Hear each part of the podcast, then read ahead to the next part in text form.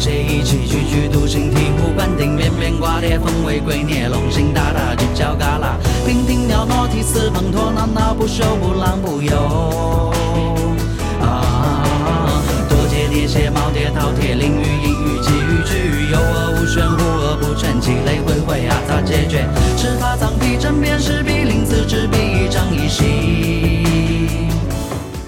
啊，欢迎收听吸管胡同新的一期节目啊！我们好像又挺久没更新了啊，借口就是太忙了。哎，好吧，呃，刚才大家听到这首歌呢，是好像有一段时间，应该是几年前吧，应该是网红神曲，叫《生僻字》啊，就里边罗列了好多这种汉字里的生僻字啊。今天为什么要放这首歌呢？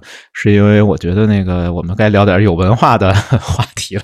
本身没什么文化啊，本身是这个公务员大爷啊，但是我们呢想聊点有文化的话题，正好赶上下个星期啊。应该是四月二十三号啊，是这个世界读书日啊，所以我觉得我们可以聊聊这个世界读书日，关于这个语言呀、文字啊、阅读啊这个话题啊。今天和我一起在线的啊，非常有文化的 呃。某三甲医院的麻醉医生黑梅老师，哎，黑梅老师跟大家打打个招呼呗。大家好，我们属于愣聊啊，我属于愣聊，哎，哎，强行强行 cover 这个话题，愣愣往这个有文化的那方面方向凑，呃，不得往那方面凑，咱们还是得有点理想的。咱们要不先说这个世界读书日啊？这个好像黑妹老师，你以前过没过这个节啊？从来没有过过这个。哎，那今天今今年过一下吧，马上到了，过一下。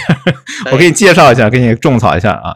这个节日呢，它全称叫世。世界图书与版权日啊，就是 World Book and Copyright Day，也叫这个世界阅读日或者叫世界书香日，是从一九九五年开始由联合国啊设设立的。提出这个提议的呢是西班牙人。说西班牙那个加泰罗尼亚地区有一个传统，就是过一个节日叫圣乔治节啊。这个其实不是西班牙专属的，呃，英格兰也过这个节，就是圣乔治屠龙有那么一个故事嘛。好像我记得，这可能是个八卦，也没记清楚。就是这个马里奥啊，超级玛丽。那个啊，救公主，救这个碧姬公主，这故事这这个梗概应该是就来自这个圣乔治屠龙这个故事，就是有一个人叫圣乔治，然后他把龙给杀了，然后救出一个公主，然后把公主给救了以后，公主送他的礼物就是一本书啊，所以就从这儿留下一个传统，在四月二十三号的时候，西班牙这个加泰啊，加泰地区的人呢就会互相赠送玫瑰和图书给自己的亲友。黑莓老师。我强烈建议你买买几朵花啊，买点书什么的，哎，送给亲朋好友还挺好的。对，四月二十三号就是下个礼拜，我怎么感觉给人带货了？这不，这个还是挺考验那个马里奥的。如果马里奥是一个学者的话，历尽千辛万苦把碧姬公主给救了，获得一本书，还挺开心的。要是一介武夫，费了半天劲啊！是是是，打打了好多怪，把公主救了，送了一本书啊！对对，非常失望啊，非常失望啊，有点心有不甘。对对，呃，但是我觉得挺有意思一件事，就是为什么会选这个四月二十三号？这有什么特殊的纪念意义？哎，还真的挺有纪念意义的。一六一六年啊，挺早，应该是对应了我们国家，应该在明朝的时候吧？就这个塞万提斯和莎士比亚都是在一六一六年四月二十三号逝世的啊，所以呢，联合国教科文。组织就选这个四月二十三号。当然，这一天去世的作家除了 塞万提斯和莎士比亚以外，还有其他人，比如说秘鲁的作家。德拉维加还有纳博科夫啊，这个我听说过。德拉维加还真没看过，还有其他的一些什么巴列霍就不念了。反正挺多作家不知道受到什么诅咒了吧，都在这个四月二十三号这一天去世了啊。为了向他们表示敬意，然后这个联合国大会就选了这样一天来作为世界读书日，号召大家来去，特别是年轻人，就是鼓励大家去发掘阅读的乐趣和这个促进人类文化的一个发展吧。反正就这样的一个初衷。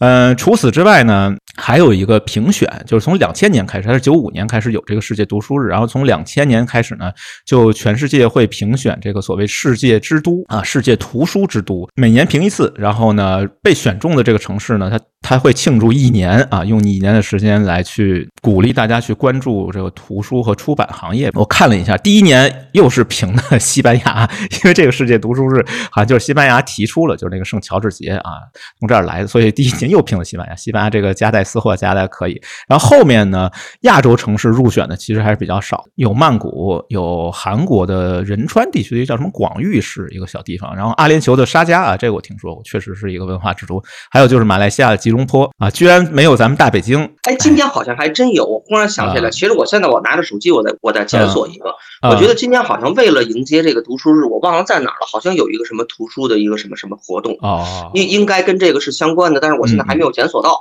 啊，是是，应该其实就是北京，我觉得无论如何算是咱们的文化之都嘛，那必然可能对于这些东西，对吧？我想应该还是不能错过吧，还是我觉得还是在这个节日还是。多读书吧，哪怕咱们像刚才说的，对，像一介武夫 也也可以多读书，多看《孙子兵法》啊，哎，也许还能成为高启强呢啊！哎，是灵魂拷问就来了，黑妹老师，你最近读书了吗？最近，哎，我这书哎读了，但是说吧，别犹豫啊，别犹豫啊！我看了看《法医秦明》，哦，休息。哎，可以可以啊，这书这书，我也要骄傲的说嘛，我也确实读书了，哎，确实读书了，哎，对对对，咱不能因为这个。这个书是一个呃下饭的，有叫电子榨菜的，这个这个叫什么？也是精神榨菜，精神榨菜，精神榨菜，对 对，好吧，文字榨菜，哦，文字榨菜啊。我为什么要问你这个问题呢？就是因为我看了一个数据啊，这个不，我看了两个数据，然后我就陷入了深深的 困惑当中。第一个数据是去年，就是二零啊，不是去年，是前年了，应该算二零二一年的时候啊，二零二一年也是世界读书日，然后进行了一个全国第十九次国民阅。阅读调查，这个调查结果说，我国的成年国民综合阅读率高达百分之八十一点六啊，这个就包含黑莓老师，黑莓老师也是一个 阅读人士。这个样本抽的还是挺多的，一百六十二个城市，涵盖了三十个省市、自治区、直辖市吧。然后说，人均呃年度纸质书籍阅读量四点七六本。平心而论，黑莓老师，你给没给国家拖后腿？你一年能读四点七六本书吗？拖后腿了。确实拖后腿了，是吧？你在平均线以下吗？哎呀，可以可以，行行，净忙着做手术了，没时间看书了。哎，好吧，呃，我觉得这个其实我是有点怀疑的，我是觉得不太可信的。为什么？就是你问他这个问题，你像黑莓老师这种坦诚的人，其实还是比较少的，大部分都往脸上贴金。我肯定比这多，我一年读十七八本，三十多本。因因为你问他，你直接问他，可能他真的就会。给自己编造一个人设嘛，这个后面我们会讲啊，很多人都有这个习惯，去编造人设。还我怀疑他的另外一个理由是我看了另外一个数据就很神奇，是虽然有点老吧这个数据，但是也值得参考，值得反思。二零一四年的时候，央视有个节目叫汉字听写大会啊，这个听写大会这个成人听写团的正确率仅为百分之八。那你说阅读率都百分之八十几了，怎么这个听写正确率仅有百分之八呢？这篇文章写的还是挺触目惊心的，说已经造成了汉字危机，全民患上了失写症，就提笔忘字，频频写错别字。呃，我比较坦率的说，我好像也经常有这个问题。黑明老师，你有没有这个问题？你有没有失血症的问题？有这个问题，但是我还要跟大家说啊，这个失血症跟失毒症这是两两种病，两回事。哎，这是两种病，在大脑中呢 有两个不同的区域负责这两个功能。可以可以，哎，哎，就哪怕比如说我是饱览群书啊，我是那个读万卷书，是仍然可以有失血症，照样失血症，照样失血症。写的特别好的，从来不提笔忘字儿。啊，从来不读书也有啊，也有，也有可能，净忙着练字儿了，净照那个法帖，天天练，从来没看过书。哎，好吧，好吧，但是我觉得啊，我现在提出一个概念，我觉得我们现在是一个什么时代？是一个手机文盲时代。就是二零一四年时候，可能还还不是。啊，那个时候可能还是互联网文盲时代，现在是手机文盲时代，就是大家天天刷手机看视频，已经没人读书，没人识字，更没人写字了，所以就涌现了很多绝望的文盲。这个好像曾经是一个微博上的一个热词，以及所谓“九漏鱼”。哎，我考考你，黑妹老师，你知道“九漏鱼”是什么意思？不知道，不知道。九漏鱼就是九年义务教育漏网之鱼，没有完成九年义务教育的人叫九漏鱼。哎，这是指的内娱某个明星啊。他为什么没完成呢？因为这个法定嘛，这个大家赶紧普普法，就是你完成九年义务教育不是可做可不做的，而是国家法律要求强制你做的这件事情，你没完成就是非法的啊，必须要上学啊。对他为什么编程？因为他好像是初中没毕业的时候就去韩国当练习生了，所以漏网之鱼了。好吧，那我们所以今天其实想引出这个话题，就是说为什么我们阅读力如此之高的情况下，居然出现了这个绝望的文盲和九漏鱼这个现象，以及读书识字啊，为什么这么难？哎，我觉得要不就先聊聊这个。我觉得今这期可能又得是一期吐槽番。哎，反正我准备这期我准备的挺爽的，我觉得该骂的我都骂到了，该吐的槽我都吐了。黑莓老师要不拦着我，我估计可能咱们会让饭圈的人过来骂咱们。我，但是我觉得吐槽编之前，就是我们是不是先骂一下自己？我先骂自己，先先骂自己，骂自己。我先来，我先来，我先来啊，你先来，你先来，行行。我有一个最大的一个错别字儿啊，就是其实这个来讲是。呃，算我记忆犹新吧，因为有的可能念了自己都不知道，你知道吧？念了自己错别字儿，自己都觉得没没有错，都不知道啊。这个是确实被人家指指出来了啊。这话可能大家都知道啊，就叫那个周总理年少的时候给立的自己这个志向啊，为中华崛起而读书啊，崛起而读书啊，是是是。我有一次好像在一个报告上还是什么，应该还是挺早的啊，但是我这事我印象很深啊，我念的是为中华之躯体而读书。有这事儿，哎呀，可以，印象特别之深啊！是是是是是，哎，好好学习啊，好好学习，好好学习。这这这属于该杀呀，这个。该该该，应该应该。哎，行，我们你骂完了，该我了，我也开始骂自己。哎呀，咱们为什么有这种自虐情节呢？好吧，我其实是也不是为了骂自己啊，主要是 为了更新一下之前那个呃有几期播客里边的错别字啊。主要有一期就是我们上一期啊，上一期播客好像还受到了有台的这个主播的好评啊。现在先感谢一下，但是我觉得那期节目啊确实得更正一下，其中有两个字我都念错了。对，上一期节目我们题目叫“与鬼弄杯，或在食物中追怀生命”啊，就是讲这个清明节食物的这期节目里边有一个词叫“污忍饭”，就是熟忍啊，好吧？如果是熟忍这个词，我可能大概率不会念的太离谱，但是他这个放这个。屋字后面我就念了半边啊，念成污碾饭了，这个是个错误啊，更正一下，也向咱们这个忠实听众啊表示歉意啊，确实误导大家。大部分错别字儿都是念半边儿，念半边儿，哎，过去的秀才都是念半边儿，真的。对，念了半边儿啊，当形声字处理了啊，这个是我的过失啊，真诚的向，哎，没多真诚，反正向各位啊抱歉啊，确实像乌忍饭啊，也是奢族的一个，这个我看某宝上真的有卖的，赶紧种个草，确实还。哎，可以买个买来尝尝，挺好吃的。还有一个我觉得是比较离谱的，这确实是我的锅。呃，有一个呢是魏武帝的明罚令啊，这个我当时念的时候念成了。主更百日行啊，这个为什么逐渐成主更百日？是因为我看到这个资料是当时是一个电子版的一个资料，我就把它 OCR 了一下，就是这个 光字符手写识别，就把它转了一下文字，就转的时候转错了一个字，然后 我没注意，本来是这个原文是写的主力。百日行就是主要的官吏，官吏的吏字这个 O C R 演绎花啊，然后对给我转成主更了，我也没细看啊，这个也是念错了，然后呢，真诚的向大家表示歉意。确实，呃，原文叫主力百日行啊，这个的出处我也查到了，是译文类聚的卷四啊，原来的题目叫魏武帝明罚。呃，我又把原文整个读了一遍，但是我就不给各位念，因为是文言，不好意思，可能又会念错。但我觉得里面曹操讲的事情的这个逻辑推理，他用一个归谬法，非常有意思。他就讲说，我为什么要禁止你们寒食？呃，因为寒食是不对的、不合理的。说你们看这个伍子胥沉尸江中。但是吴人就是吴地的人，就可能江苏、浙江、江浙一带的人，并没有因为这个件事情而禁水啊。那么你们啊，为了纪念介子推而禁火，这个是不合理的。哎，我觉得曹操这个归谬法用的还挺挺溜的。对，哎，不愧是曹操，确实是挺有水平的。对，然后他就说这个罚啊，若犯者罚主力百日刑。令长夺一月俸啊，是原文写的这样的。这个疑问那句还是繁体字的，我查的是原版的。但是我忽然发现，黑莓老师，这个不止我错了，哎，开始甩锅了，已经开始疯狂甩锅了。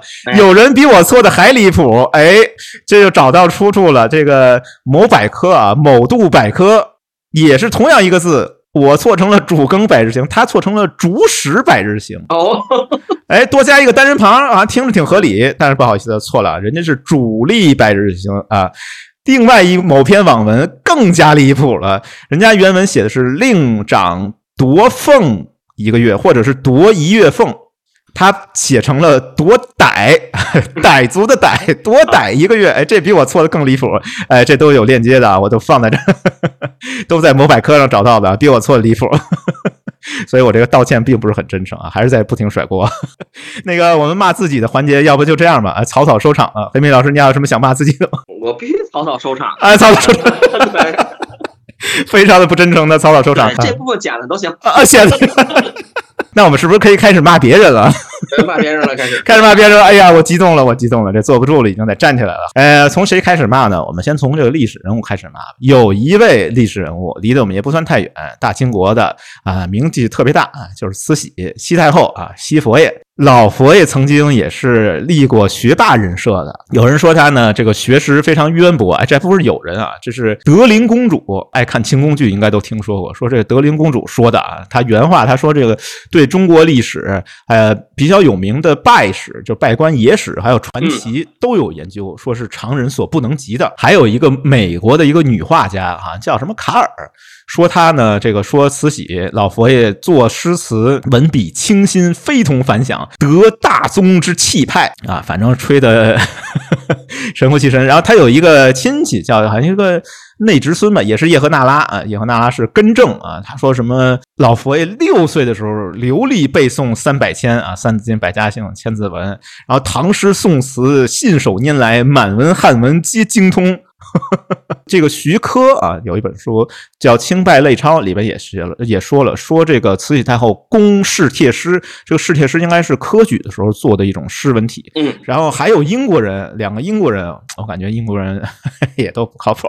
两个英国人，一个叫普兰德，一个叫白克豪斯，说这个慈禧太后不但能通古今治乱大事，而且能诗善书画。然后从二零。零二年到二零一一年之间啊，国内好多的这个书画的展览里边都有慈禧太后的作品展出，说画艳惊众人，有非凡的艺术才能，尤其工于花卉啊，工笔花卉。啊，对，但是 反转就来了，这个人设马上就崩塌了。真的有明白人，这位先生是北京师范大学，我必须得把名字 说准，不然我感觉我一会儿扒这个老佛爷是不是这个宗室绝罗、前清遗老来找咱们来，所以我得把这锅甩出去啊！是北京师范大学历史学院的教授啊，叫王开喜啊，王教授。王教授说。哎，前面的都不对啊，都是假的，不要信。其实呢，老佛爷这个文化程度是比较低的。呃，有两个证据啊。第一个证据呢，是一八六一年，也就是咸丰十一年的时候，老佛爷和这个恭亲王奕欣啊，就是鬼子六，发动了一个辛酉政变。这个高中历史应该考过这个。对，然后他亲自写了一个，把肃顺，就是这个顾命八大臣之一，把这个肃顺等人给解职，这样一个密谕。然后这个密谕呢，一共就是秘密的诏谕嘛。这个密谕一共两百三十七个字啊，这都是王开喜教授的统计啊。其中错别字十二个，十六次。哎，对，都错了哪些字呢？大家可以说这个，比如说权理朝政的政字，就是政治政策的政。写成了呃五笔那个正 啊，对，就少了右边那反文啊，对。然后这个在行归正的在字，哎，居然跟我们现在经常看见的那个错别字一样，写了这个现在的在啊，这个也是错的。然后皇太后不明国事所致，国事就事情的事和是非的事。不分，比如说“竟敢抵赖”的“敬”字写成了“尊敬”的“敬”，哎，都是谐音的这个错别字。然后“适合诚心”的“诚”字忘了左边那个言字边啊，言字旁忘了，所以这个老佛爷这个谕旨，反正文化修养确实不太高，哎，但是人家老佛爷还是有自知之明的，后边注了一行小字。说求七兄弟改写，哎，有这样留字，就是请这个应该是醇亲王奕轩，啊，说您帮我这个润色润色，润色一下，哎，对我这个确实这个文化程度啊不怎么高。还有一个证据呢，是四年以后啊，四年嘛，你想四年都够上上完大学了，也就是同治四年，因为咸丰驾崩了嘛，然后同治四年的时候三月底，这个 老佛爷呢把这个奕欣给。罢免了，对，又写了一个亲笔的一个上谕。这个上谕呢，比前面那个字数少，二百二十六个字。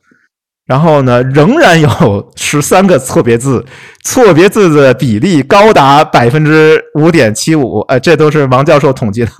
这 这宗室觉罗，赶紧去找王教，不要不要找我吧。对，呃，里面呢，居然这个行政的政字啊，还是写错了啊，还是不会写啊，这个字四年也没学会。然后这个我看了这个原文写的这个字迹呢，非常潦草，和几乎难以辨认吧。然后不过他也说了，说这个委任这个体人格大学士周祖培等人进行润色。然后我看了一下这个润色的这个文，写的真的是太好了。对，但是不给大家念了，因为都是文言，我觉得比较复杂。啊，总的来说，老佛爷这个学霸人设啊，反正碎了一地啊，被王教授开扒啊，碎了一地。然后我觉得老佛爷可能还好吧，起码人家还有点自知之明。黑明老师，你不觉得吗？就是他还老说什么？他写上呢，对，润色一下。哎，对对对，毕竟人家是领导嘛，对吧？对，写点错别字很正常的嘛。你们给我润色一下吧，七兄弟啊，什么这个逸轩呀，哎，周祖培啊，你们不是识字吗？你给我改改呗。有一个 人群，不单自己文化程度不高，而且连这自知之明都没有，就是内娱。哎，这一趴我觉得，哎，我开心了，黑明老师。这一趴我觉得，但是我们风险最高啊！我感觉那个饭圈的人可能会过来喷我们，做好准备。就内娱文盲的重灾区这件事，好像已经是个共识了吧？最火的，就之前争议最大的，就是一部电影叫《满江红》。这个我不知道黑边老师你看没看这电影？嗯，不错啊，看看啊，不错吧？你认真那么好了？那我我我我觉得你要是作为一个娱乐电影，我觉得还可以。这种东西好不能深挖的，这个啊不能深挖。作为一个历史或者一个证据的话，可能就。差点意思，但是如果你在网上看一看的话，我觉得带来两个小时的快乐也还可以。啊，好吧，好吧，你这标准真低。啊，反正全网群嘲嘛，说他们是文盲，然后这个好多例子，比如说什么练什么瘦金体。其实我知道你所说，它不光是一个文盲的问题，这里面好多对一个历史的亵渎啊，或者怎么样。对对对，比如说他用官方回应，用了秦桧的话来回应，是认真的吗？那个什么莫须有。哎呀，这三个字用在这里，我觉得真的是太荒谬了。当然，可能这个《满江红》还真的并不是最离谱，最离谱的是我们刚才提到的那位酒肉鱼的本尊啊，这位先生呢，我名字我就不说了吧，给他一个代号。啊，这样让饭圈的人还不好中 对号入座。这个 W 先生啊，对 W 先生，哎，刚才也说了，就是他由于去了这个国外做练习生啊，所以呢没有完成初中学业，导致了这个酒漏鱼的这个 情况。到什么程度？这个拍戏的拍字啊不会写，得写这个拼音。然后这个到此一游的游字。不会写，然后这位 W 先生写了个放字，然后自己写自己名字 写不太清楚，然后有人就说了，说这个公司之所以要捧他，原因是什么？这里边其实是有套路的，就是因为很难再找到一个连合同都看不懂还敢签字的艺人了。好不容易碰着这么一个，所以才可劲儿碰。哎，很多人就质疑，就是说，呃，这种程度，他怎么读剧本，怎么分析人物，怎么去做一个好的演员呢？哎，我觉得还是挺令人震惊的吧。当然了，不止他一个人啊，还有另外一个啊，这个呢更火、更顶流，名字更不敢说。对，哎，我们就管他叫这个外先生啊，四个字的外先生。这个外先生呢，哇，你竟然还敢说四个字儿啊？哎，这段剪了，这段剪了。哎，我没说，我没说。哎，对对对，外外先生啊，就是一个外先生。这个外先生呢，他把这个呢。蔡康永先生的名字，这个“康”字呢，应该是个广字啊，就外边是个“广”嘛，把它写成了“病”字框。对，不知道蔡先生有何观感啊？然后另外一个也是立学霸人设，这俩都是立学霸人设。就这个外先生和我下面提到这个啊，这个也是一个星二代啊，也是一个文艺才女人设的这个 H 小姐。对，这个我估计也挺容易对号入座的，就看饭圈人过不过来喷咱们。我这都是有证据的啊，我这不是不是自己编的。这个 H 小姐跟外先生呢差不多啊，都是这个文艺呃、有才华呀，立这样人设。但是呢，这个 H 小姐呢，河堤的堤字不认识，念成河堤，这个勉勉强强吧。哎，错别字嘛，念半边这个麦秆的秆字不认识，念成了麦显。这我觉得就有点离谱了。这个怎么会念显呢？啊，不知道跟哪个字啊混淆了，也弄不清楚啊。反正呃，H 小姐比老佛爷的这个错别字比例还要高，所以她这个日常经营的学霸人设呢，我觉得哎都不用什么历史学家去扒啊，直接自己翻车了。还有一位啊，这位也是顶流明星啊，对，也是一位外小姐啊，对，然后她呢想为这个参加高考的考生加油啊，写了一个金榜题名啊这四个字，但不幸。啊，这个“题”字应该是问题的“题”，写成了这个提手旁的这个“题”啊，这个文化程度不高，和他之前立的这个人设通透清醒、高情商的外小姐 啊，字不太行，好吧。还有一位主持人 X 小姐啊，这 X 小姐以前立的人设说是擅长插科打诨，哈哈哈。女主持啊，X 小姐把这个骑士的“骑”字写成了山字旁的“骑”。另外呢，就是也是一个顶流大花啊，顶流大花 Z 小姐。这个 Z 小姐呢，已经获得了这个错别字大王的称号啊！发一条微博都能有好几个错别字，什么不骄不躁的躁字不认识啊，温文尔雅这四个字写不对啊，诸如此类的。还有一位这个在一个综艺节目啊，创造幺零幺啊 这个节目里边 C 位出道的 M 小姐啊，这个 M 小姐呢，剪发的剪字居然写错了，呃，写成了这个哎，黑妹老师，你知道剪发的剪字应该怎么写吗？这这我会啊，这个啊是吗？这字你会吗？怎么写的？一个钱一个刀吧。哦，对对对，是的，是的哎，但是我们这位呢，C 位出道的 M 小姐写成了两点水那个减法啊，加减乘除的减。我以为你要问我，比如说绞一次头发，那个绞不见得。哎，不好写，哎，不好写，是是是。另外一位啊，也是我们这个。内娱的一个顶流男演员啊，因为跟前面那个外先生重复了，所以我管叫外外先生。外外先生呢，识字倒是一方面啊，就是外外先生主要是呢，本来给自己立了一学霸人设，可是呢，数学上不太灵光。对，他说自己比较喜欢奇数，就是单数啊，比如说吧。十五、三十啊，他认为这些是单数啊。这个外外先生这个数学，呃，稍微差点意思。还有一位啊，说是这个文艺范儿，但这些人我就很奇怪，就为什么特别喜欢立这个非常易碎、非常易碎的这个呃文艺啊、学霸这些人设？你要像我们一样 拉低自己的身段，立一个什么公园大爷的人设，就不容易碎嘛？黑妹老师，你不觉得咱这个人设特别结实？咱们只要没有什么公园大妈掺和，咱们碎不了。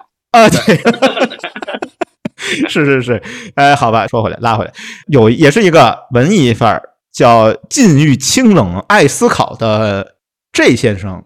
他说他自己呢，特别喜欢钻研揣摩人物和这个研究专业知识，比如说看了好多诺贝尔数学奖的得主的小文章。哎，不好意思，诺贝尔没有数学奖。对。诺贝尔是因为他本人的那个啊，他一个女朋友吧，啊也挺八卦的，那个被他数学老师给抢走了，所以他没设数学奖。哎，这个这先生这个冷静什么什么爱思考，不知道怎么回事啊？好吧，但是我想稍微收一下，也狗头保命一下，就是我们所谓嘲笑或者吐槽这些内娱也好啊，或者是什么历史人物也好，哎，并不是说想去嘲笑他们学历低啊、不识字啊，这这只仅仅是一方面。其实我觉得更值得嘲笑，更 值得。鄙视的是他们不再学习的一个状态，对，就是你啊，把赚的盆满钵满了，哎，既出名又有钱了，你就不再看书，不再学习了。我觉得这个是不能被接受、不能被认可的。但是也有反例啊，也不是没有好的，赶紧往回拉。对，不是没有好，比如邓亚萍啊，哎，我们邓亚萍女士，哎，拿了那么多冠军，但人家后来不是也是去读书学习了嘛？对，还有比如黄渤啊，黄渤也是嘛，发现自己不足以后，赶紧去补充了。所以我觉得呢，学历低啊，无知啊，并不可怕。我觉得每个人都是无知的嘛。但是呢，呃，如果不再学习啊，这个就是很可怕的一件事情了。你不再学习呢？你说，反正我也不是个学者，无所谓嘛。但是呢，其实你文化程度 低是一个绝望的文盲，生活当中啊都能遇到很多麻烦。哎，下一趴我们就讲讲这个生活当中，如果你这个识字率比较低的情况下，会遇到什么麻烦。比如说最常见的就是有些品牌有些字不认识。记最清楚一个例子，这个在考考黑莓老师了。这个有一种榨菜。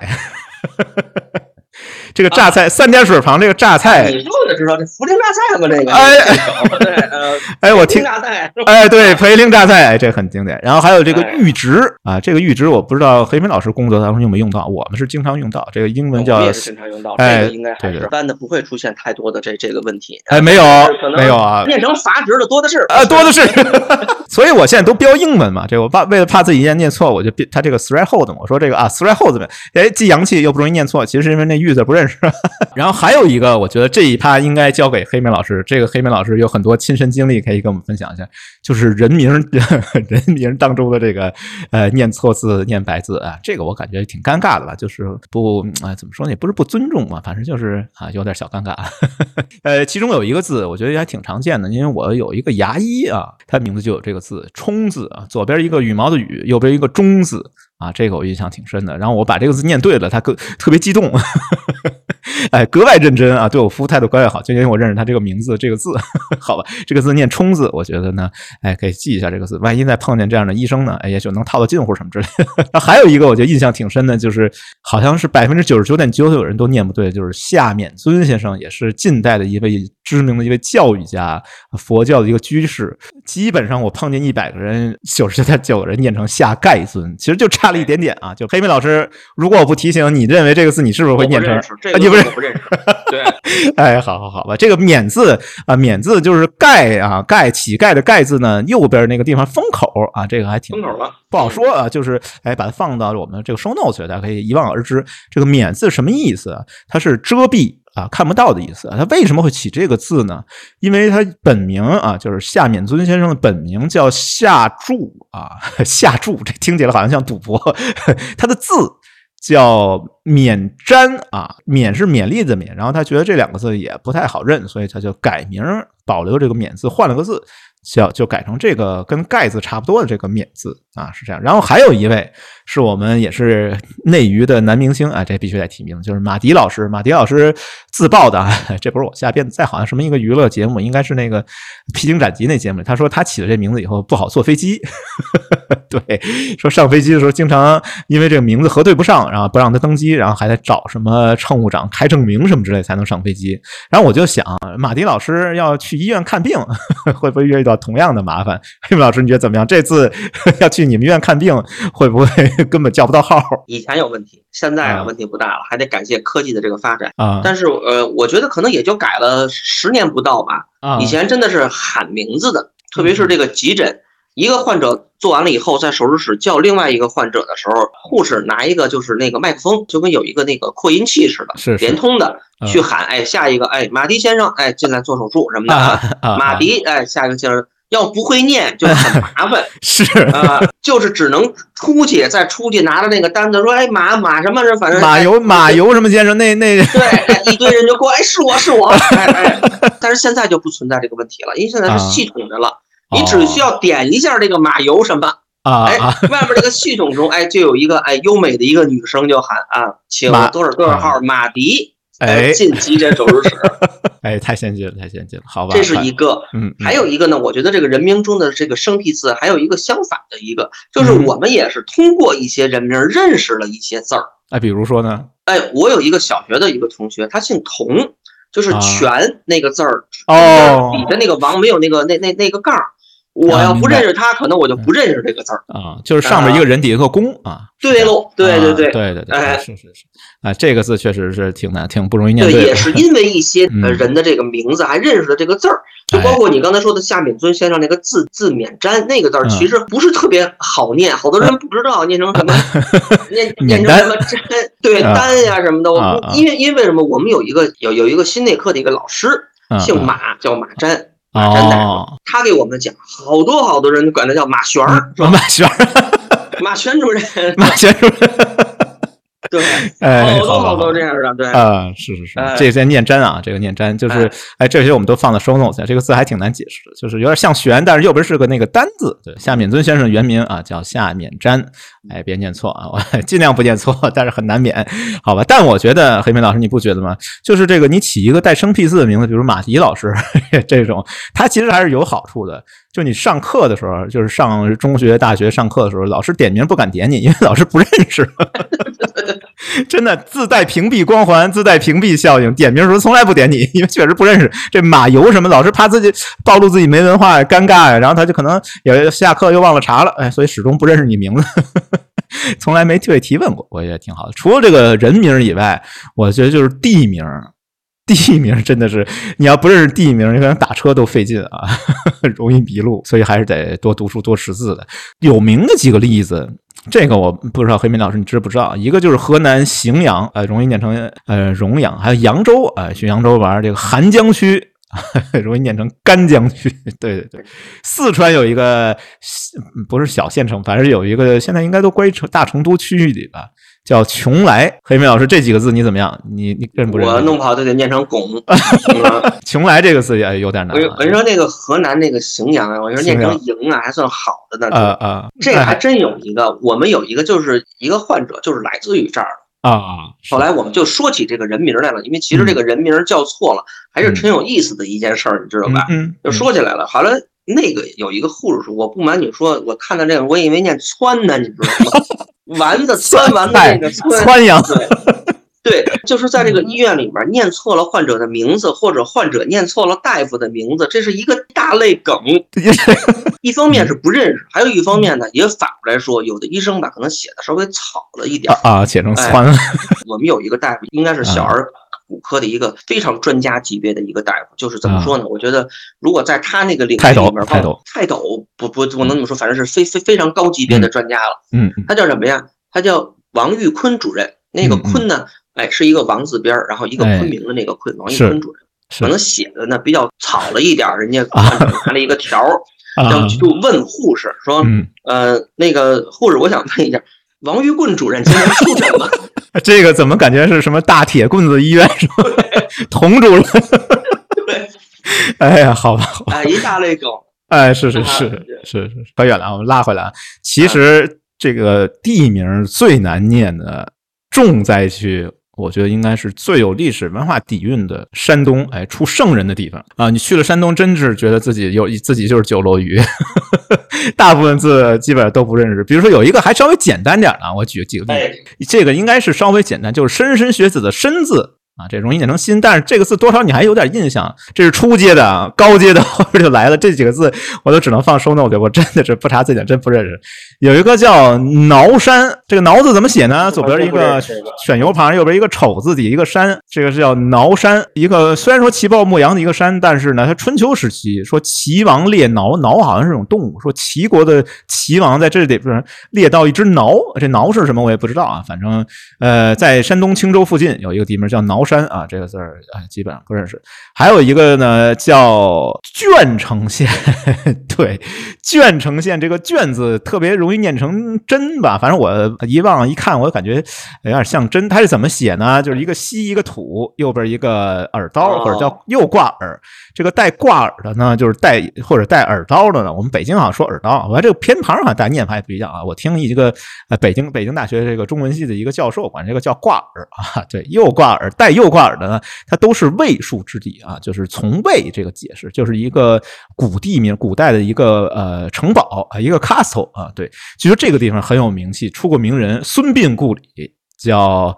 鄄城县啊，这个鄄城县，然后呢，另外一个地方叫池平啊，池平呢是在山东聊城附近啊，夏商时期就有的一个地方啊，出什么大枣啊，什么民间剪纸啊，这么一个地方也挺难念的。这个池上面一个草头几一个士啊，对，呃，这个字我觉得最离谱的是这个叫 上面一个大底一个川。叫大匡，大匡镇，哎，对对，就是念大匡吧？对，大匡镇。对，说是呃种植啊养殖畜牧业的一个，哎还出药材啊，这个跟医学多少有点关系。要去那儿进中药，黑明老师别走错地方，这叫大矿。还有一些其就说去大大川吧，呃大大川，对，哎我上大大川，哎对对，其他的反正还有好多吧，比如说像这个这个我就我一看我就想念成遮遮庄村，哎其实不念遮，是底下一个足字上面一个折字，其实这个字念学庄村，这还是。挺有学问，别念成憋。我觉得山东真的是挺挑战人的，去山东旅游真的要带本字典，可能都不能带那种新华字典都不够用，得带那种康熙字典啊，再去山东啊。所以我觉得日常生活，呃，多认识点字呢，起码这个打个车啊，呃，去看个病啊，这个呃，王玉坤主任，你要念成王玉棍主任。多少还是有点尴尬的啊，对吧？所以还是能方便一些吧。哎，我觉得是这样。反正我们感觉时间也差不多，聊差不多，要不我们先放首歌，哎，放一首呃杰伦哥的歌吧，《兰亭序》啊，也是跟这个书法呀、文字相关的。但是我觉得，哎，这我又要吐槽了，好吧？呃，杰伦哥的这个粉丝真的是非常多，我还是很喜欢杰伦哥的。赶紧先把狗头保命一下，吐槽之前先狗头保命。我经常去这个 KTV 的时候，我跟人说：“哎，我们去 KTV 唱歌了。哎，我们唱中文的、英文的，还有周杰伦的。我觉得杰伦哥这个读音吧，我是从来没听清楚过。我不知道黑贝老师你怎么样？我真的是我啊，很有特色。对对，在中文和英文以外啊，还有一个周杰伦的。哎，所以我们就听听杰伦哥这首《兰亭序》。兰亭云叠，心书如行云流水。月下门推，心细如你脚步碎。忙不迭，千年笔托，却难托你的美。真迹绝，真心能给谁？牧笛横吹，黄酒小菜有几碟？夕阳余晖，如你的羞怯。似醉，我本一些恶魔想不退，你动留余味，一缸朱砂到底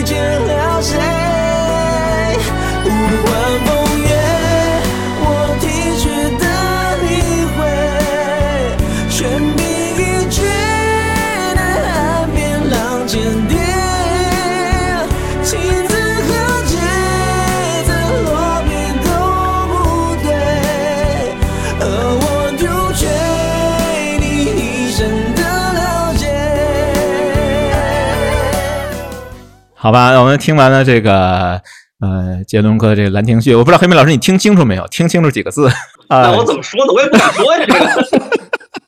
好吧，好吧，那就别说了，那就别说了。对，你都狗头保命了，我怎么保啊？经常唱啊，只能说，哎，经常唱，经常点啊，经常点，经常点那杰伦哥的歌，哎，经常点啊，特别喜欢听杰伦哥的歌，哎，赶紧狗头保命。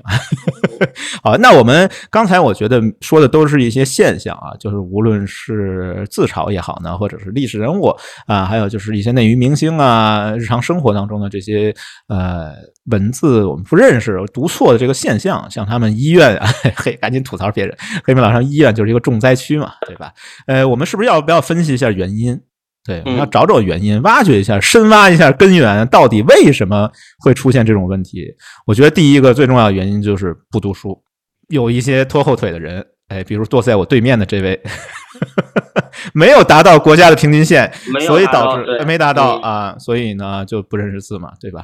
呃，我还看了一个资料啊，呃，是一个调查，呃，一个市场研究公司做了一个调查，就是分析了一下大家不读书的原因究竟是什么啊？大家可以反思一下。哎呦，不，我自己先反思一下，对号入座一下啊。第一个原因，百分之四十二点七的人被访问者说，由于工作生活太累了，没有精力啊，所以不读书。然后还有就是浮躁，静不下心来，高达百分之四十点四啊，排名第二。我感觉这个原因其实我自己还深有体会的，就是呢，我无论是读书也好啊，或者学习外语也好啊，或者学个乐器，我发现成年人学这些东西最大的拦路虎、最大的障碍就是这个浮躁，真的是，就你很难静下心来，专心致志的我学学外语，我练练乐器，我。看本书啊，真的是这太多杂事儿了。比如说我自己吧，拿别人举例子不合适，又搬家啊，最近在搬家，然后又什么工作上的事儿啊，生活上的事儿啊，父母啊，家人啊，方方面面的，哎，所以呢，就是心态不好，心态特别重要。其实我想说说这一点。其实我自己觉得，我在这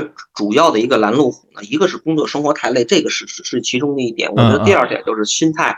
我我还是说自己，咱别人咱不说。啊啊，对于这种知识或者对于这种文化或者一种文明的这种获取，变得特别的功利。我自己就体现在哪儿？就是比如说，我面对着一本书的时候，我自己会想，它值不值得我花时间去读？嗯嗯，甚至比如说，哪怕我想看一部电影的话，嗯，我都愿意先看看豆瓣儿，它评多少分儿，嗯，它大概是怎么样，大概的它的影评是怎么样，我再决定我是不是看这部电影。嗯，就人家可能都养成了这样的习惯，是，比方说我去一个餐厅的时候，我先看看点评。嗯，他怎么样就没有这种尝试的这样？尽管人说开卷有益，你可能读了，可能就有就有一定的帮助。嗯，但是仍然我觉得还是从我自己角度来，就太功利了。是，就是比如说我拿到一本书的时候，我也不知道它值不值得我读。嗯，好吧。然后呢，排名第三的原因呢是抽不出来时间啊。这个我感觉感觉跟前面有点重复啊。百分之二十八的人说抽不出来时间。然后呢，再往下就很有意思了。再往下，我感觉前面好像都是向内归因啊。再往下，你明显发现就开始向外归因了。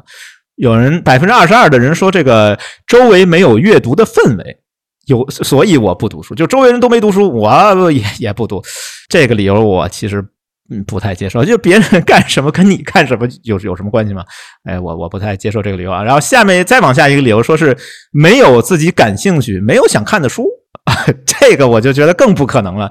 出版业这么发达，中文书、外文书那么多，你都不感兴趣吗？哎，那您我感觉 挺无味的啊，生活挺乏味的，好吧？然后还有一个就是没养成习惯啊，说我这没这个习惯。所以我不读书，那我觉得如果你一直不读，你就 一直养不成这个习惯，对吧？另外一些人我觉得有点意思啊，他说这个比读书有趣的事儿太多了，嗯，这个我还勉强可以接受吧，确实是啊，就是很多有意思事，哎，做做运动是不是也挺好的呀？对不？听听播客是不是？哎，是不是也挺有趣？尤其听听吸管胡同这种比较高质量的播客。哎，哎，是是，还有就是说没有读书的动力啊，这个我不知道什么意思啊，需要什么样的动力？是买书的钱不够呢？但是图书馆很多都是免费的，不用花钱。啊，不知道需要什么动力啊？这个理由也没太太看懂吧。反正我比较认同的一个就是太累啊，还有一个就是浮躁啊，这些我可能都呃遇到过吧。但是怎么解决呢？我觉得呢，像黑明老师说的，哎，你想知道这本书到底值不值得我一读呢？我觉得你可以听听很多平台啊都有这种书的介绍，哎，半个小时给你解读一本三百页、四百页的书，你先听听，先尝尝，品尝一下，哎，值不值得去读它的全文啊？我是自己是经常。用这样的方式去来筛选一些我需要阅读的读全文的这个书籍啊。另外一个呢，我觉得就可以听有声书嘛。哎，有声书现在也挺多的，挺发达。像什么很多小说啊，我都是在呃通勤啊、走路的路上啊听完的啊。好多小说都是有声书啊，这个我觉得还也是一个方式吧。所以说呢，尽量多读书。呃，读书呃可以增加这个 识字的量，好吧？我觉得不认识字，另外一个原因就是这个该向外归因了啊，对，该甩锅了。就是汉字是真的太难了，太博大精深了，这个咱们必须得承认。难到什么程度？难道有人想把汉字简化，甚至废除啊？这个我就稍微做了点研究吧，也不敢说是研究，稍微做了点调查，就是关于这个汉字革命。嗯，汉字革命呢，其实分成三条路线，也是延续了一百年，直到现在，可能也不止一百年，可能从汉字诞生那一天起，它就不断的在被革命、被演化。呃，但是我们只说近代的这个汉字革命呢，大概分成三条路线。第一条路线是全盘西化，完全废除汉语和汉字，使用当时叫做这个万国新语，也就是现在我们说的这个世界语。这个很激进，所以呢，呃，没成功，因为太激进了，没成功。嗯。比他稍微保守一点，向后退了一步，说 OK，那我们把汉语啊给它保留下来，但是我们废除汉字啊，就是留汉语，废汉字，另外发明一种新的文字供大家使用，但是也没成功。所以第三条路就是说，我们既保留汉语，也保留汉字，但是我们对汉字进行简化。这个能不能算成功啊？其实也很难说吧。所以我们就稍微回顾一下这个汉字发展的这个历史。第一个，这个使用世界语，这个是大学问家、大学者钱玄同先生提出来的。他写了一篇文章叫《汉字革命》。他说：“我敢，这是钱玄同先生说的啊，不是我说。哎呀，这期节目太难了，太多就要狗头保命的了。但是我敢断言，汉字不革命，教育无法普及；国语不统一，国语的文学绝不能充分发展。全世界人民有共同的新道理、新学问，这些如果不能很自由的用国语写出。”呃，我们什么中国文化就不能发展反正？诸如此类吧，写了这样的一篇文章，发表在《新青年》上，然后就引起了轩然大波，对，很多讨论。就是到底要不要把汉语整个废除掉，然后我们全部使用世界语。呃，争论的非常厉害啊，你来我往啊，好像来来回回吧，反正发了《新青年》发了十几二十篇文章，最后鲁迅先生一篇文章一锤定音。这篇文章题目叫《渡河与引路》，提出一个观点，说人类将来不会有一种共通的语言，就是世界语，它也是人造的啊，不可能成功的。所以呢，废除汉语是不现实的啊。后来钱玄同先生自己也觉得，确实是这个太激进了，就是学一门世界语，这个实在是太激进，有点离谱。我是不太同意的。第一，咱就说啊，咱们说世界语啊，如果是英语的话，也不是那么好学的。我觉得没有任何一个一个好学的语言，或者一个不不好学的一个语言，嗯，语言还是出自于一个文化环境，是是是，对吧？你在咱们这个文化环境里，我觉得最适合的，我个人觉得可能还是还是汉语，哎，对，是这样，汉语，是的，是的，这个世界语它真的水土不服，对，学它，哎呃。反正是比较吃力吧，普罗大众们非常难以接受。你让市井小民、贩夫走卒，像我们这样的公园大爷学世界语，这不要我命吗？是这样，就就包括前一阵在这个医院系统里也有一个讨论，我看还还上了一个热搜，就是查房的时候用英语查房啊。并不是说跟患者交流用英语啊，嗯，是就是比如说交班的时候用英语啊这种，或者来讲，比如说自自己这个医生系统内查房的时候用英语。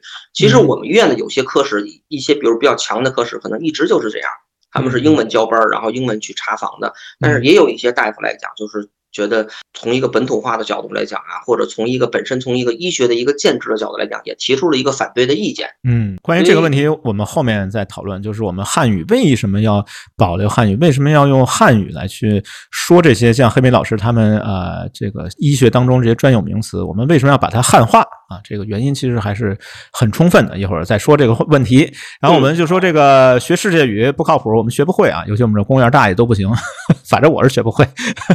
对，还得讲汉语。呃，说好吧，那我们就留汉语啊，汉语给你留着，汉字是不是废了？因为你想，反正你也不认识字，你那么多字你都读错了，要不我们发明一种拼音文字吧？啊，这个就挺有意思。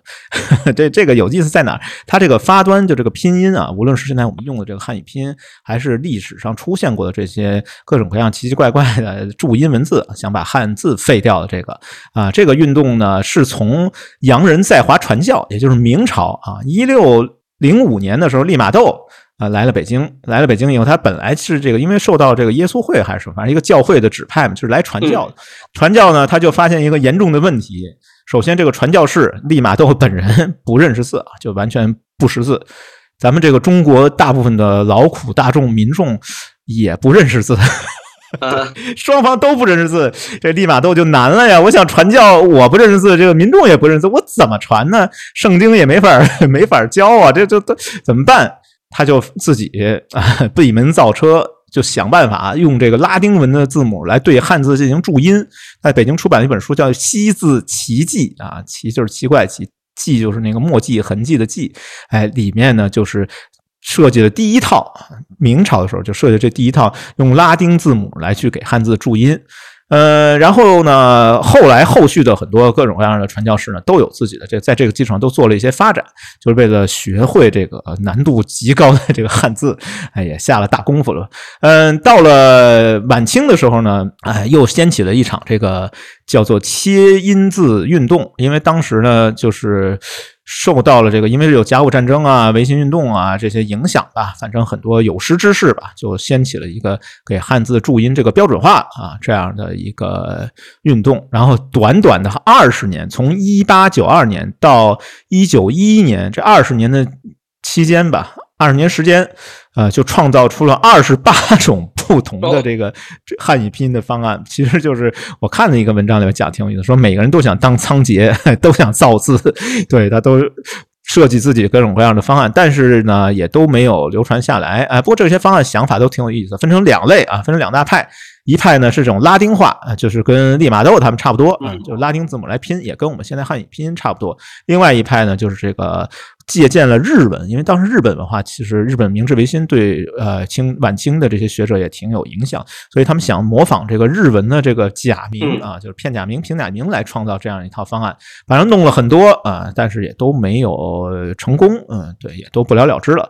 到了民国啊，民国成立以后呢，也关注了这个问题，然后又掀起了一场叫注音字母运动。对，这个注音字母运动推动起来极其吃力啊，花了很大精力去推动这件事情，但是也反正最后也没怎么普及。呃，后来呢，又是钱玄同先生。钱玄同先生在这件事情上，我觉得起到了很大的推动作用啊。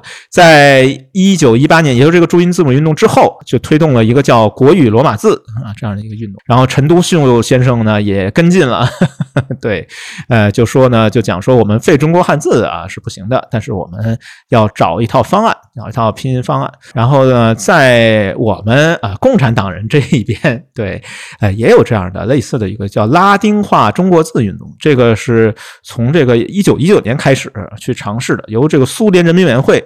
列宁亲自执笔，叫《画除文盲命令》啊，这里面就讲说我们要统一文字，哎，我们要扫除文盲，因为当时这个前苏联的这个语言文字也非常乱的，它有七十多个民族，有四十八个民族是没有自己的文字，所以他为标准化这个俄语啊，也做了很多这样的工作。然后受这个影响，就是瞿秋白先生啊，在一九二一年的时候倡导了这个汉语新文字，就是拉丁化中国字的这样的一个研究，然后他出版了一个小册子，叫《中国拉丁化字母》，哎。其实就跟前面这个注音文字啊、罗马字运动呃有点一脉相承的，但是这个东西呢受到了很大的挑战。有一位我非常敬佩、非常敬仰的语大语言学家赵元任先生，在三十年代的时候写过两篇同音文来质疑这个拼音文字的问题，就因为汉语的同音字实在太多了，你给它拉丁化以后。无法阅读。其实现在韩文就是韩国那个燕燕文嘛，就韩国那个文字就遇到这个问题，同音词、同音字太多。比如他举个例子，当然是赵元任先生首创的，通篇只有一个“诗”这样一个音的一个一篇文章。这篇文章没法念，就是读音都是“诗是史史史”，就讲的是一个姓狮的人吃狮子的历史。对，就创造这么一篇文章，如果你把它拉丁化。这篇文章无法阅读，但是你用汉字阅读起来毫无障碍。它还有一篇文章叫《季姬姬姬姬》，就是姓季的一位女士去杀掉一只鸡的一个记录。对 对对，哎，这两篇文章我觉得是神文啊，所以呢。一下就切中了要害，这个拉丁化是不现实的。但是呢，我们为了教学的目的，为了学习汉字的目的，有一套标准的汉语拼音方案，其实也是必要。所以到了建国以后，一九五六年的时候，终于就经过了我们如果从一六零五年开始算起，其实好像经过了三百年的时间。终于有一套现在我们标准日常每天都在用的这个汉语拼音，汉语拼音的方案。哎，是是是，这个就必须必须得提一位大语言学家周有光先生。这周有光先生提出来这个汉语拼音方案，直到现在我们日常每天，反正我是用拼音输入法。我不知道黑莓老师你是不是手写？听说老年人都是手写，是吧？哦，对对，每天都在用啊，每天都离不开的这个汉语拼音方案，其实它经过了三百年的一个演化，我觉得这个还真的是啊，挺令人震惊。的对，然后呢，注音文字这条线，就是我们说的这个第二条道路，基本上也就到这儿为止了。最后呢，就是这个简化汉字，说我们有一套注音文字，然后赵元任先生也说了，你光用这个读音是不行的。就需要对汉字进行简化，然后这个我又得提钱玄同，哪都离不开钱玄同。好吧，钱玄同先生另外一篇文章，就是他从这个，我觉得钱玄同先生这个思想脉络挺有意思啊。先开始说我们要用世界语啊，然后呢又说呢，哎，我们要这个国语罗马字，然后最后又说他有篇文章叫《简省现行汉字笔画案》。啊，他就讲了说这个从《说文解字》啊，嗯，到了汉代啊，什么反正汉字一直在不断的被简化，所以呢，我们现在啊，为了满足现代生活这种快节奏的需要吧，啊，为了满足普及教育的需要，我们要对汉字进行进一步的简化。嗯，这个过程呢，我就不详细说了，比较复杂，然后。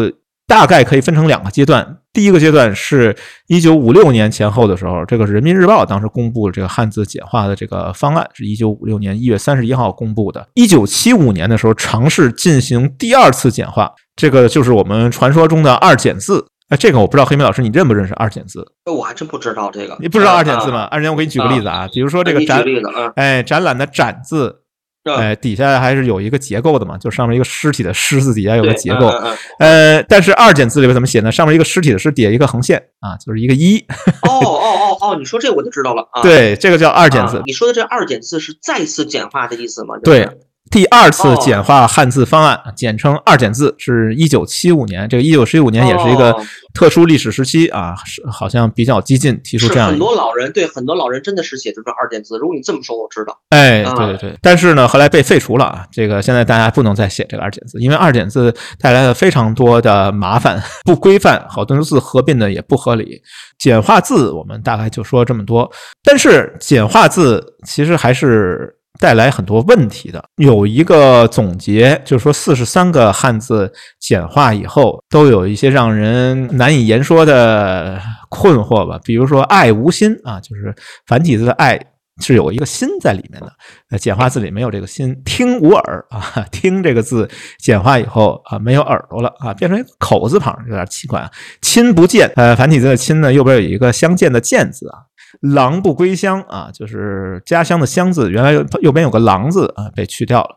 哎，反正就是种种让人唏嘘的这些遗憾吧，啊，可能也是为了效率牺牲了一些美感吧，我是这样觉得。哎，我不知道黑木老师你怎么想？你觉得这几个字你是更喜欢这个简化版呢，你还是更喜欢这个原来的繁体字呢？个人觉得我没有什么太多的这这个感觉。我知道你所举的这个四个例子有一阵还挺火的，对对，呃，是这么一个道理。但是，哎，我真是觉得从一个文字。它是一种记录的符号嘛？嗯嗯嗯。哎呀，我真是觉得没有太多的意义去，就是再回归这个繁体字或者去强化，因为我想，可能你能举出来的触动触动人深处的，比如说你能打动我的，我自己想，可能就这四个字儿，不超过十个字儿啊。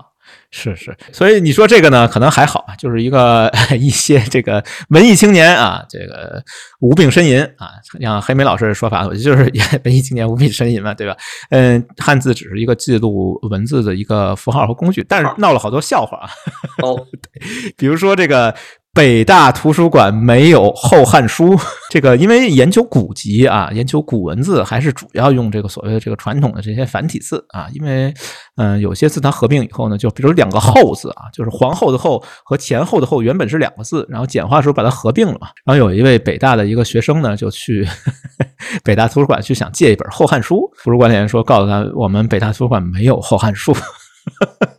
因为这个三个字简化字和呃对繁体字这个差距比较大，然后这个图书管理员不认识啊，所以呢说北大图书馆没有《后汉书》，哎，有点小尴尬啊。不过呢也问题不大。另外一个问题稍微有一点点大啊，比这个稍微有点大。我们有一位著名的节目主持人啊，这位主持人呢在一次元宵晚会上就念了一首这个欧阳修的这个《生渣子》啊这样的一个词牌。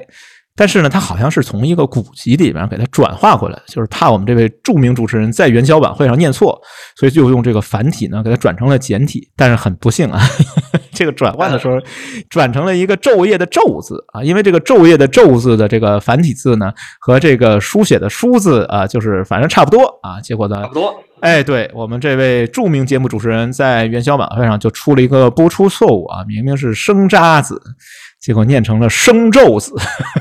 对，啊，有点好像听着有点小尴尬。还有一个就是现在比较经常出的一个问题，就是有一些繁体字和简体字它并不是一一对应的。就是比如我们刚才提的这个《后汉书》的“后”前后的“后”和皇后的“后”啊，这些字呢被合并了，所以呢你在转回繁体的时候就容易 出问题，特别是在一些场合啊，比如说洗手间，对，厕所里边。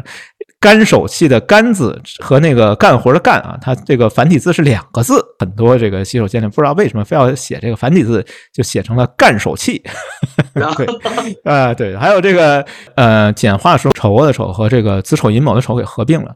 然后有一次就在咱们北京啊，黑木老师说咱们北京属于这个文化之都嘛。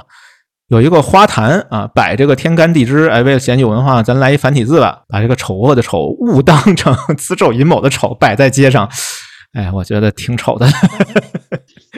哎，好吧，这个这些呢，参考的一篇文章啊，也是我比较喜欢的一个网站啊，Gadio 啊，这个机核网啊，主要是讲游戏的一个媒体，但是有很多这个普及小知识。有一个系列文章叫《近代汉字改革简史》啊，我可以把这个呢放在 show notes，但是很不幸啊，这个汉字这个字 他又写错，写汉字改革简史。当时我就哇，这个题目起的 汉子怎么有妹子改？啊，不好意思啊，给这个集合网纠过错。你说这么一个讨论 文字语言的这样的一个 一篇系列文章里面，居然把这个字写错了啊，也是有点小遗憾，也帮他们纠个错了啊。写错字在所难免，哎，改正了就没有问题，好吧？我们刚才说了，就是呃，好像这个主题都已经跑到不知道什么地方去了，怎么跑到北京百花坛这个事儿了？刚才拉回来，就说为什么会出错别字？其中一个原因，我觉得还是得，当然也可能是甩锅，确实得承认说。哎，我们汉字真的是太难了。黑文老师，你觉得平心而论，咱们汉字确实难。平心而论，真的是太难了，太难了，太容易错了。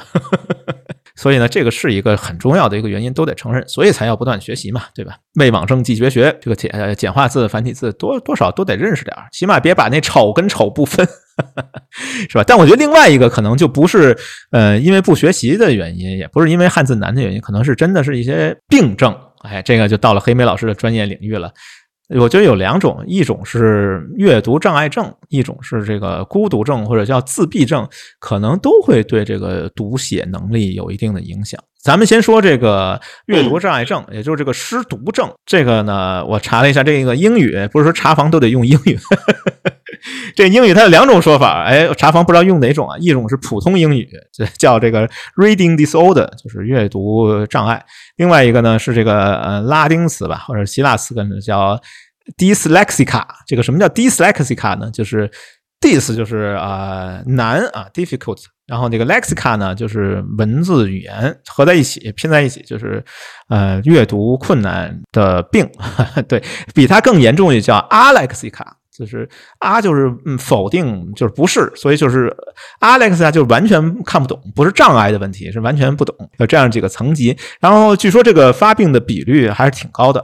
在英语国家当中呢，呃，有这个 dyslexica，就这个阅读困难的呢，高达百分之十到百分之三十。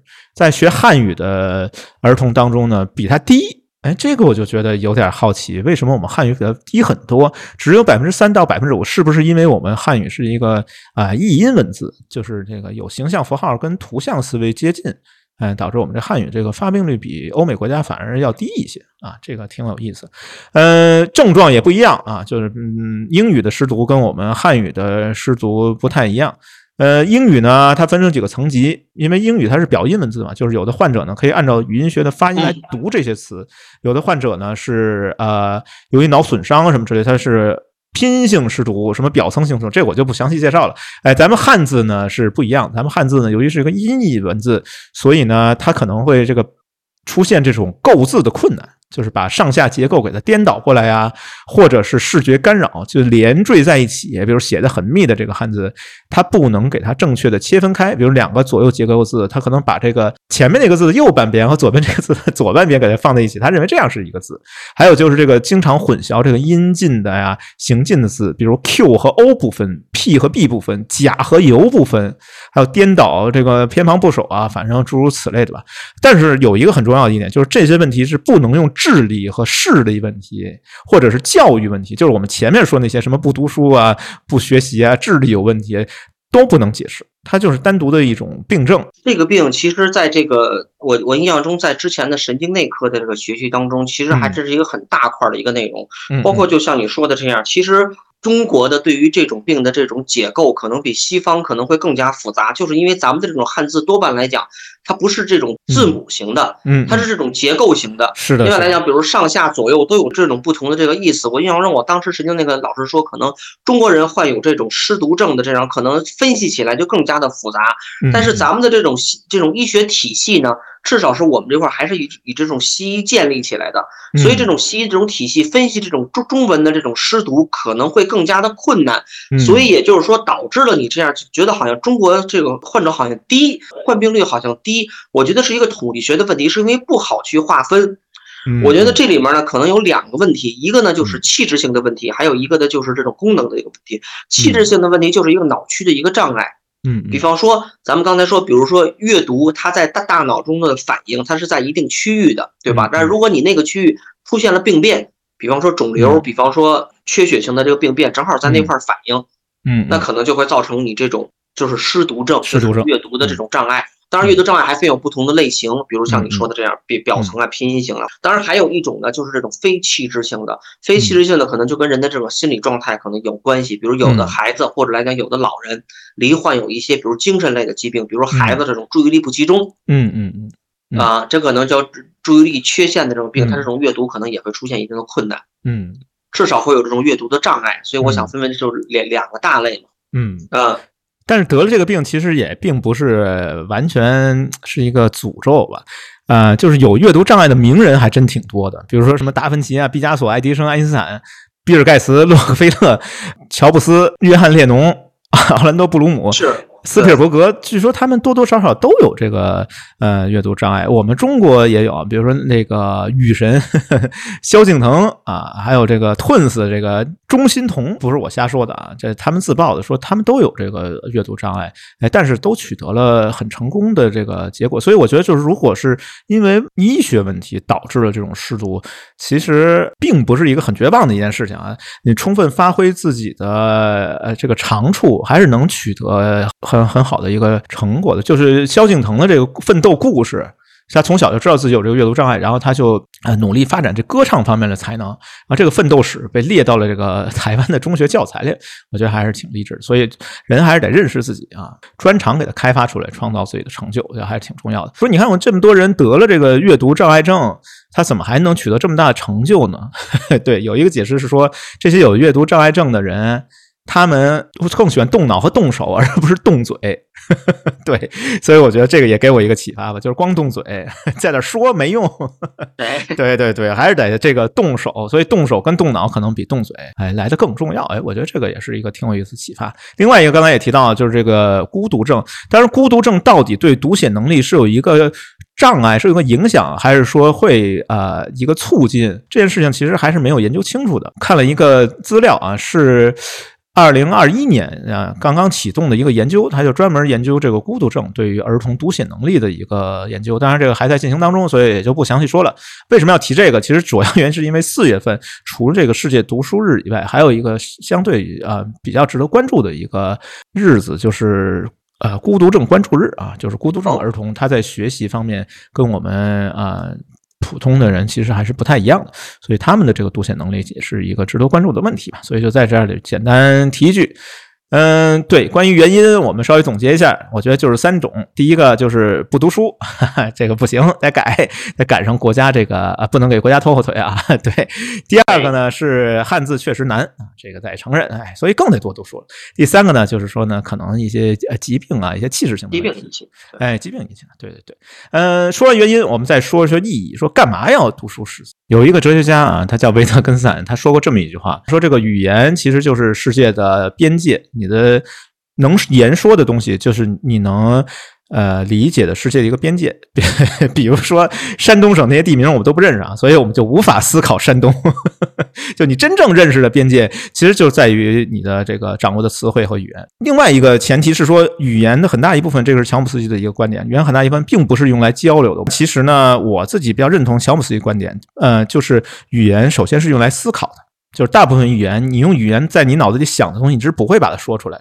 就即便你是把它说出来，你也不是为了交流。哎，比如说我跟别人寒暄啊，就是闲聊，并没有交换什么信息，我只是为了把这个社交场合给它填满。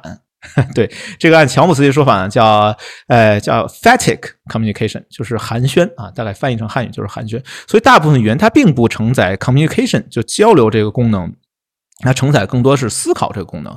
那如果说它是用来思考的，而你缺少词语、缺少词汇，那你就没办法用这种语言来去思考问题。我记得很清楚的是，啊，印度有些人他们就说说我们很羡慕你们中国人，呃，你们可以用汉语来思考，比如近代物理啊，好多夸克啊，什 么对那些物理学这些东西，你用汉语思考没有问题。比如像黑莓老师用中文来思考医学问题，比如他想一想这个失读症是怎么回事，哎，用中文思考没有问题，不用去转换到英语去思考。所以。我们为了保持我们这个汉语文化的发展，其实还是非常有必要。把很多的外来词汇，呃，给它引入到汉语里面。这个其实有几次高峰，一次高峰就是在清末到民国时期，啊，物理学的名词和这个化学名词都有被引进。在这之前，一次高峰是佛教佛经翻译啊，也是一次高峰。啊，比如说像什么世界呀、一针见血啊这些词，我记得启功先生曾经编了一篇呃一本小册子，叫《俗语佛源》，就是我们日常生活当中用的很多词语，比如平等这个词就来自于佛经的翻译。啊，这是第一次高峰。第二次高峰就是我们近代，就是这个物理学和化学的这些名词的翻译，内容比较多，呃，就不详细讲了。还有一个，我觉得我最近印象跟比较深的就是读了刘慈欣啊，大刘的一个科幻小说，叫《乡村教师》。这个小说我不知道黑明老师你看没看过这个小说？这个没看过，这个没看过啊。对，因为最近不是《三体》热播嘛，哎，我就把这个大刘的小说找了一下，哎，对对，又又 找补了一下啊，呃，复习了一遍啊。这是一个中短篇小说，并不长。然后我觉得它是一个反驳这个读书无用论，就是别人要说质疑说为什么你要读书啊？读书是无用的啊。反驳他，我觉得就可以读读这个乡村教师啊。就他其实就讲了一个什么问题呢？就讲了一个愚昧有多可怕。其中他就说了一个西北农村的一个呃偏穷乡僻壤吧，反正一个贫瘠的一个小山村啊。这个小山村里面很穷，但穷不是最可怕，最可怕的是那里的人们对现状的那种麻木的态度啊。比如说有很多人尝试呃帮他们做一些改变啊，比如说有这个包产到户啊，什么呃农业机械化啊，就是给配一个拖拉机。但是这个村里的人干嘛呢？对，就把这个拖拉机给拆散了，分了，把油也卖了啊。然后全村老少吃了几顿好饭。还有一个呢，有一次呢，就是啊，人家有一个重污染的工厂来这村子买地。啊，然后呢，这村子毫不犹豫啊，把一几块好的地就卖给这工厂，然后就导致呃村里的水都被污染了。嗯，但是大伙儿还沾沾自喜，说你看我们这几块地卖这几个好价钱啊。另外呢，就是把他这个学校为什么要乡村教师？这主人公他是一个呃在乡村小学里边一个老师啊，把学校的这个木材这个 校舍建设材料全部拆了啊，去盖这个关帝庙，要盖老君庙去了。对，反正就是一个充满了这种愚昧气息的一个。封闭小山村吧，呃，但是这个是个科幻小说啊。其实我觉得，呃，大刘这个书写写作，他还有这种中国文人这种文以载道的这种传统啊，就是还是带有这种很强的现实意味的。所以，但是它毕竟还是个科幻嘛。那科幻在哪里？就是在离地球几万光年以外的银河系当中。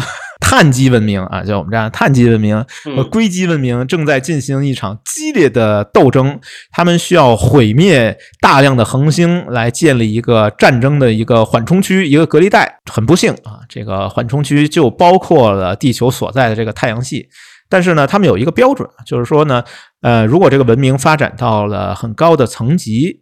啊，就不毁灭他们，让他们继续生存下去。如果这个文明呢，呃，没有发展到很高的层级，那就把它这个行星就毁灭掉。然后他就调查调查一下，看看太阳系有没有这样的高级文明啊？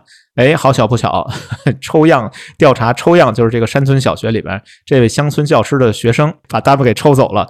抽走以后呢，万幸啊。不幸中的万幸是这个乡村教师，当然是非常悲剧的一个场景，在自己临终之前，强迫所有的他的学生把牛顿三大定律死记硬背啊，印在脑子里边。临终之前的嘱托，这个学生们印象也特别深。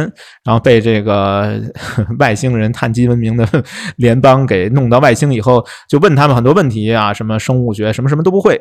哎，就问到这个牛顿三大定律，对答如流。当时这个 碳基文明的这个联邦的首席执政官就觉得，哎呀，地球的文明已经发展到这种程度了，呃，不行，不能把地球毁灭了，呃，太令人震惊了，这个文明的发展程度太高了，所以无意当中啊，拯救地球的是。这位乡村教师，就你归因归到倒到根儿上，其实是乡村教师把地球给拯救了。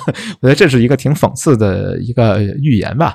对，讲完这个故事呢，我就想说，这个读书学习可能没准能拯救地球。哎，我都忘了牛顿的三个定律了。那完了呀，那完了，这要把我抽走可麻烦了，麻烦了，什么都不会，一个什么都不会。好吧，好。最后一个啊就是我们说这个读书认识汉字啊，还有一个什么重要原因？我觉得这个原因其实还挺有意思的，原因就是汉字真的很酷。酷在哪里？就是我能读写汉字是一个很酷的一个技能。酷就酷在好多洋人啊，好多老外 把汉字纹在身上，就是因为他们觉得我们的汉字真的很酷，因为是唯一一个现存的这个表音表意结合的这个文字，汉字应该是唯一一个。但是有一个梗，就是说这个世界两大文化鸿沟，一个是老外的纹身，一个是中国人的 T 恤衫。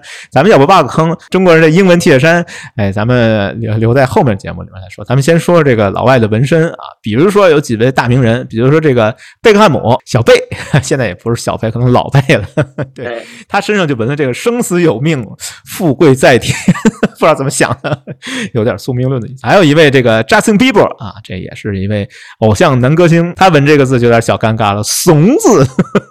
呃，有人拆解了一下，我觉得这个拆解还有点说文解字那味道，说是“怂”嘛，上面一个“从”底一个“心”，对，说是 “follow my heart”，就跟随我的内心的意思，所以纹一个“怂”字，从心。呃，还有 NBA 一个球星费舍尔啊，他老婆这个后背上啊纹了一个叫“信爱家庭，相信神”。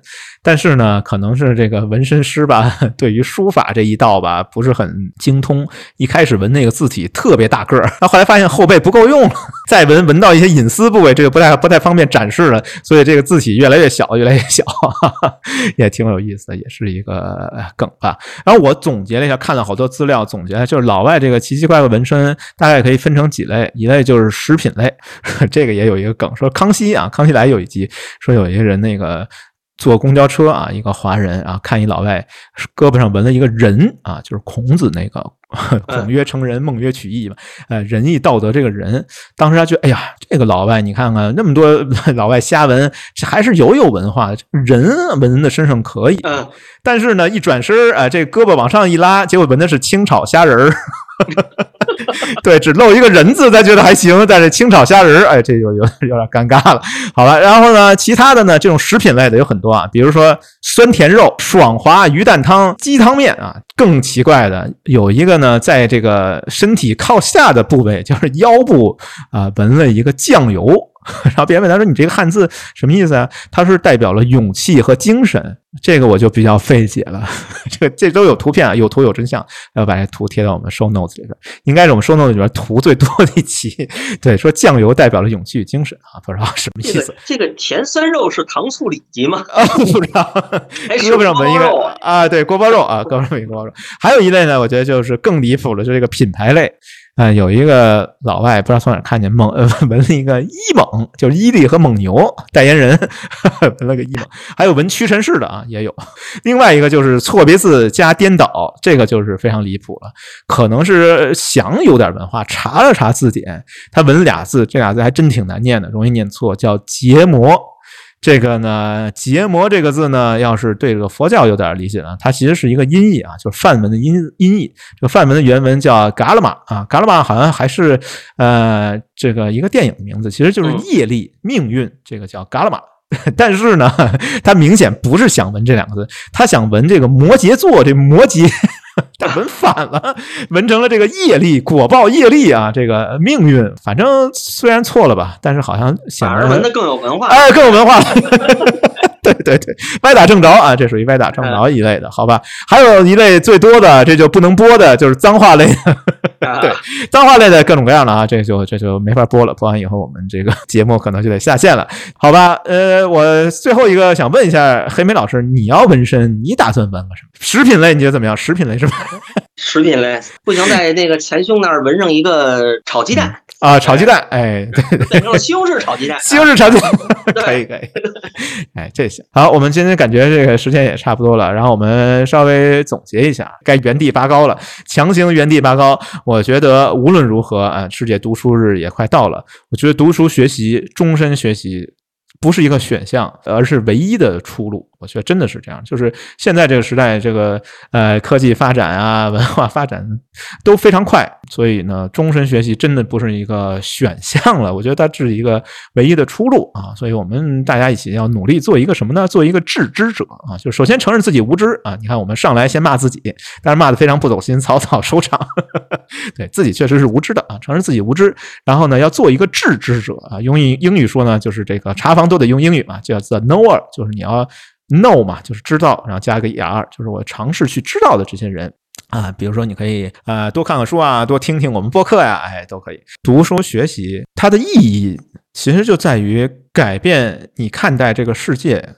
感受这个世界的方式、角度和能力。比如说，我不知道很多东西，我不知道物理学，我不知道牛顿三大定律也能活吗？哎，也能活。但是你知道它了以后呢？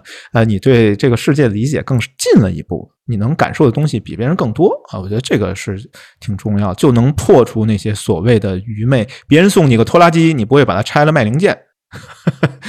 对，好吧。然后我在中学的时候，不知道为什么就记住了一个其实不是很有名的一首古诗。